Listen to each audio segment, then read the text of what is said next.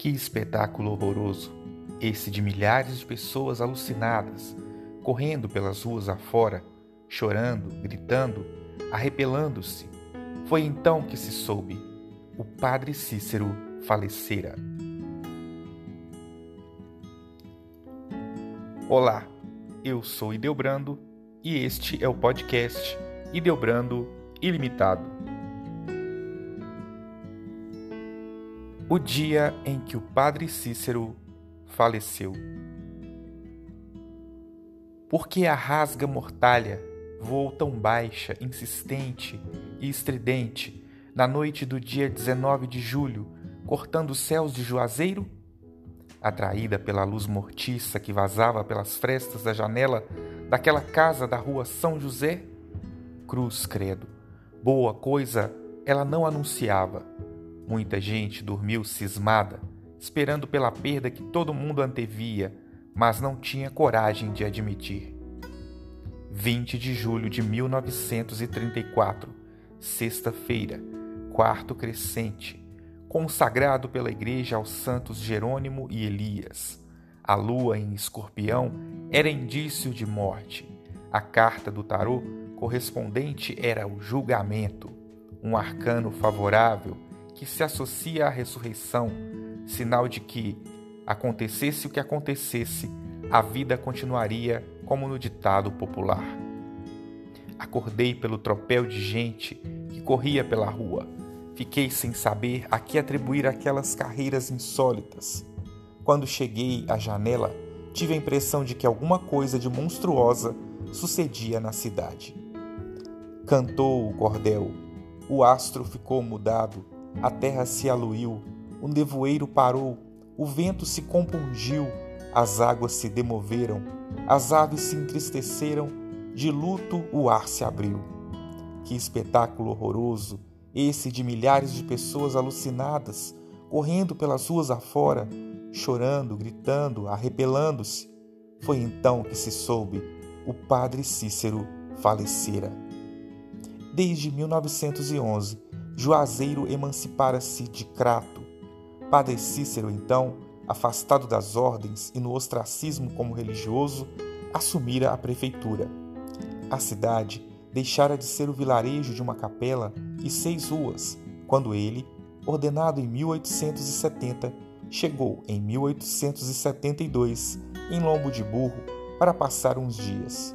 Sonhou com a cena da Santa Ceia onde Cristo, cercado pelos apóstolos, abriu uma porta, mostrava os desvalidos nordestinos e pedia que Cícero cuidasse deles. E ele ficou.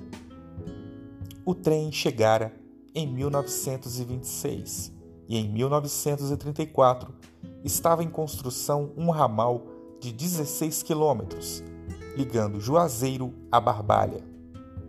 O país era governado por Getúlio Vargas, o interventor do Estado era Carneiro de Mendonça e o do município, o coronel Porfírio de Lima Silva. O todo-poderoso Fernandes Távora considerava Padre Cícero um doente mental. Logo que pôde, nomeou interventor de Juazeiro, depois da vitoriosa Revolução de 30, José Geraldo da Cruz, das elites locais, cujo primeiro ato foi retirar o retrato do Padim da sede da prefeitura um caudal de mais de 40 mil pessoas atropelavam-se, esmagava-se na ânsia de chegar à casa do reverendo. O telégrafo transbordava de pessoas com telegramas para expedição, destinados a todas as cidades do Brasil. Logo que os telegramas mais próximos chegaram ao destino, uma verdadeira romaria de dezenas de caminhões superlotados, milhares e milhares de pessoas a pé, marcharam para aqui. Apesar dos lucros auferidos, as elites sempre se incomodaram com as romarias que tiveram início com os chamados fatos extraordinários, quando a hóstia teria se transformado em sangue no instante da comunhão da Beata Maria de Araújo em março de 1889. Era inaceitável ter como protagonista de um milagre uma mulher preta, pobre, analfabeta e lavadeira de roupas. Por que Deus se manifestaria nos ermos do sertão quando os milagres deviam acontecer na Europa? O povo, uma onda enorme, invadiu tudo, derrubando quem se interpôs de permeio, quebrando portas, passando por cima de tudo. Pediu-se reforço à polícia, mas o delegado recusou, alegando que o padre era do povo e continuava a ser do povo. Há muito, a cidade ultrapassara os limites exíguos do povo, fundado em torno de três míticos juazeiros, parada dos tropeiros que iam de Missão Velha para o Crato, a fazenda Tabuleiro Grande. O doutor Plácido Castelo era juiz municipal. A coletoria de rendas federal estava vaga e a estadual era ocupada por Jesus Rodrigues. Dona Amália Xavier dera um grande impulso à educação da cidade enquanto Xavier de Oliveira, eleito deputado federal constituinte, o outro representante da região era o médico Leão Sampaio, era um dos maiores opositores do padre, a quem considerava um embusteiro. Já fazia tempo que o Dr. Floro, médico baiano chegado a Juazeiro em 1907, reinara, fazendo os negócios sujos como a violência contra penitentes, beatos e jagunços, os mesmos que ajudaram na vitória do Juazeiro contra as tropas de Franco Rabelo em 1914, sedição desencadeada pela acusação de que a cidade acoitaria bandidos e cangaceiros. Na verdade, um lance decisivo na luta pelo poder estadual depois da queda do oligarca Acioli, que ficara 20 anos no poder, de quem o padre era aliado. Arranjaram, no entanto, um meio de colocar o cadáver exposto na janela, a uma altura que ninguém pudesse alcançar.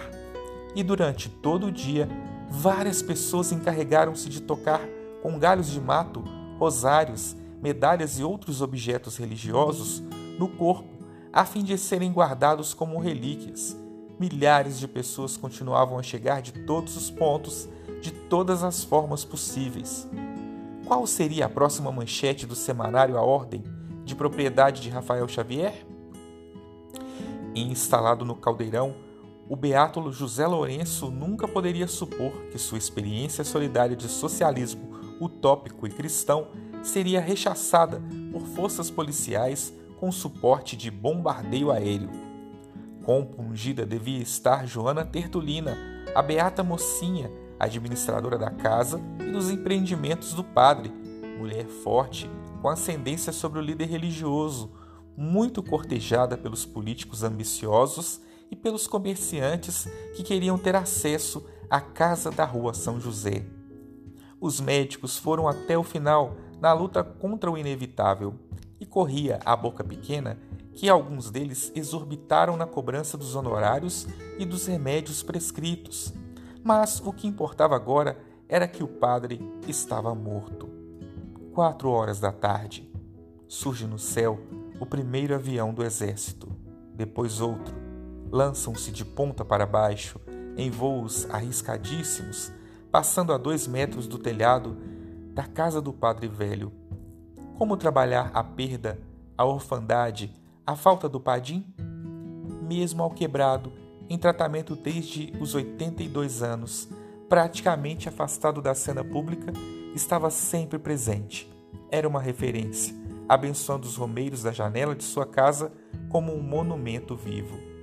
Ainda em vida, ganhou uma estátua de bronze, tamanho natural, encomendado pelo Dr. Floro, inaugurado como uma homenagem do povo do sertão em plena praça, que depois recebeu seu nome. Vestido como um príncipe da igreja, com veste romana e planejamento rebuscado, nunca foi reconhecida pelos fiéis.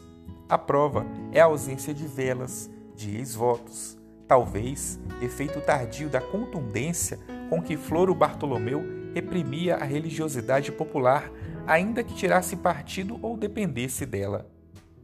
A cidade é numa colmeia imensa, colmeia de 60 mil almas, aumentada por mais de 20 mil que chegaram de fora. Nenhuma casa de comércio, de gênero algum, barbearias, cafés, bares, nada abriu. A prefeitura decretou luto oficial por três dias. O mesmo imitaram as cidades do Crato e Barbalha e outras. Todas as sociedades e sindicatos têm o pavilhão hasteado a meio pau com uma faixa negra em funeral. a colmeia continua em todas as romarias, candeias, aniversário de nascimento, de morte, padroeira Nossa Senhora das Dores, finados e todo dia 20, quando a cidade se veste de preto.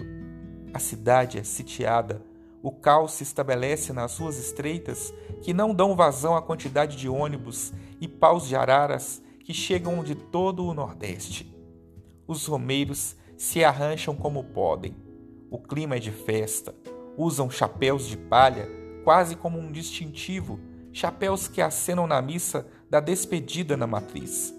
Tem rosários no pescoço, com, como ordenou o padre.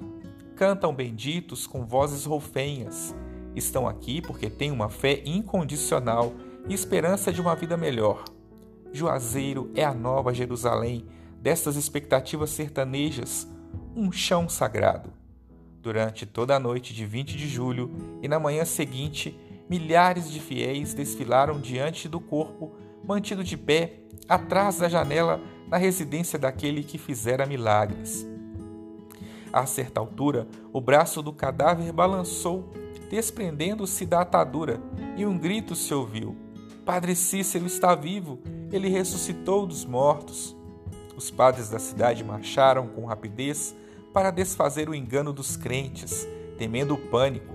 Garantiram aos que pranteavam o morto que o patriarca não estava vivo. Antes dessa ocorrência, os médicos assistentes tinham deixado a cena pelo quintal e beco dos fundos, como uma medida de precaução contra o esperado revide das classes baixas. Padre Cícero não morreu, subiu aos céus, diz o folheto de Renato Dantas. Aliás, o cordel enfatiza sua origem divina, que vem desde o nascimento, quando uma mulher misteriosa trocou a criança de seu Joaquim e Dona Quinô por outra que trazia nos braços. Por isso, quando João Mendes de Oliveira, poeta e comerciante, em cujo sobrado se hospedou Lampião em 1926, dizia que ele era uma pessoa da Santíssima Trindade, estava dizendo a coisa mais verdadeira e natural do mundo para ele e milhares de romeiros. O que foi visto como fanatismo era apenas o exagero de uma fé sem limites, a necessidade de um porto seguro, a apoteose como o êxtase ou o transe. Então, nas primeiras horas do dia 21, o caixão do patriarca estava pronto para levá-lo na última viagem à capela de Nossa Senhora do Perpétuo Socorro, onde sua mãe, uma irmã e Maria de Araújo já descansavam. 60 mil pessoas e quase uma dúzia de padres provenientes das cidades do vale acompanharam o cortejo. Decorreram quatro horas até que os fiéis enlutados e os padres chegassem a seu destino. E apenas alguns quarteirões da casa do clérigo, hoje Museu do Padre Cícero. Ao meio-dia, a missa solene foi entoada e a louiosa de mármore baixou sobre a sepultura que havia sido cavada no santuário da capela próximo ao altar.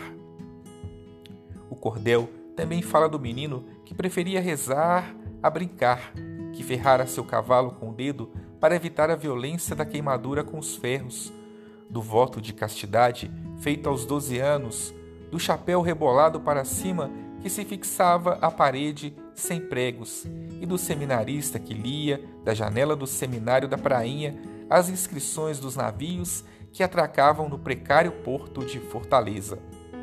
A vida dele está por inteiro no cordel. O episódio da Beata, a viagem a Roma, o encontro com Leão XIII, as primeiras romarias feitas a pé e principalmente os milagres, como a cura do homem picado por cobra o resgate do que caiu na cacimba, a cura de um louco e, ironicamente, o surdo mudo que fez falar em Roma. Tantos quanto os esvotos que enchem salas, circundam cruzeiros, entulham altares das igrejas onde o padre levitava. Também os exemplos de moças que viraram cobras, porcas, cachorras, porque zombaram dele o homem que mandou comprar dois tostões de chuva e teve sua casa arrastada pela força das águas. É quando o poeta João de Cristo Rei fala dos três estrondos, das três noites de escuro e do porto que ficaria em frente à matriz de Juazeiro. Quando surgiria nos céus um sacrário de luz, no centro de uma grande estrela. E por último, as profecias que antecipam fatos, preveem desastres, quedas e a redenção. O patriarca morrera, na mente de alguns dos mais importantes moradores e comerciantes da cidade, assim também Juazeiro. Os pessimistas começaram a cerrar as portas de suas lojas e a abandonar a cidade, cujos verdes campos eles pensavam que iam fenecer. Não há dúvida de que a estátua do clérigo, em tamanho natural, erguida na Praça da Liberdade em 1925, era um pobre substituto do patriarca. Mas, não obstante os pessimistas, os romeiros continuaram a chegar. Na sua perene miséria, muitos acreditam e ainda acreditam que o padre Cícero voltará em breve. Ele volta na atualização do mito que se perfaz nas narrativas, muitas das quais ganham o suporte do papel e impressas, circulam pelas feiras, festas, são lidas coletivamente e fazem o padre sempre presente. Ele volta toda vez que um caminhão ou ônibus entra na cidade cantando um bendito, ou mesmo quando um solitário romeiro acende uma vela na Igreja do Socorro, no nicho inaugurado em 1940, onde suas últimas palavras estão registradas. No céu pedirei a Deus por vocês todos. E ele, em gesso, olha por seus amiguinhos. Volta como o farol, que é um monumento em concreto, 25 metros de altura, um dos maiores do Brasil, inaugurado em 1969 sobre a colina do Horto, onde os romeiros se encontram, pagam promessas, muitos sobem os 400 metros de ladeira a pé, confraternizam, compram santinhos, rosários e medalhas. Voltará como voltarão os romeiros, para quem a peregrinação é um tempo ritual e uma viagem em torno de si mesmos, de suas vidas cinzentas, tristes e miseráveis que ganham luz quando estão no juazeiro enfrentando estradas esburacadas. Romeiros que pousam diante dos estúdios dos lambes-lambes, que bebem cachaça, fazem farra e rezam, porque não existem fronteiras entre o sagrado e o profano. E Padre Cícero tudo abençoa e tudo perdoa, generoso como um pai e provedor dos romeiros que vêm e continuarão vindo, atraídos por sua mística como se tudo tivesse acontecido hoje e não há 87 anos atrás. De um texto do Diário do Nordeste. Muito obrigado pela sua atenção. Compartilhe essa história com seus amigos e até o próximo episódio.